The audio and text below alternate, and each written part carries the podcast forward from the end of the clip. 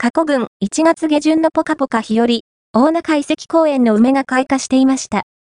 2024年1月下旬、播磨町にある大中遺跡公園と兵庫県立考古博物館の間を歩いていると、梅の木が並ぶエリアが、なんと、ナークピンク色に染まっているように見えます。この日は、月曜日で大中遺跡公園は閉館日でしたが、敷地外からもわかる咲き始め。兵庫県立考古博物館前にある梅の木も、2024年1月29日撮影ぷくぷくのつぼみ。開花してきています。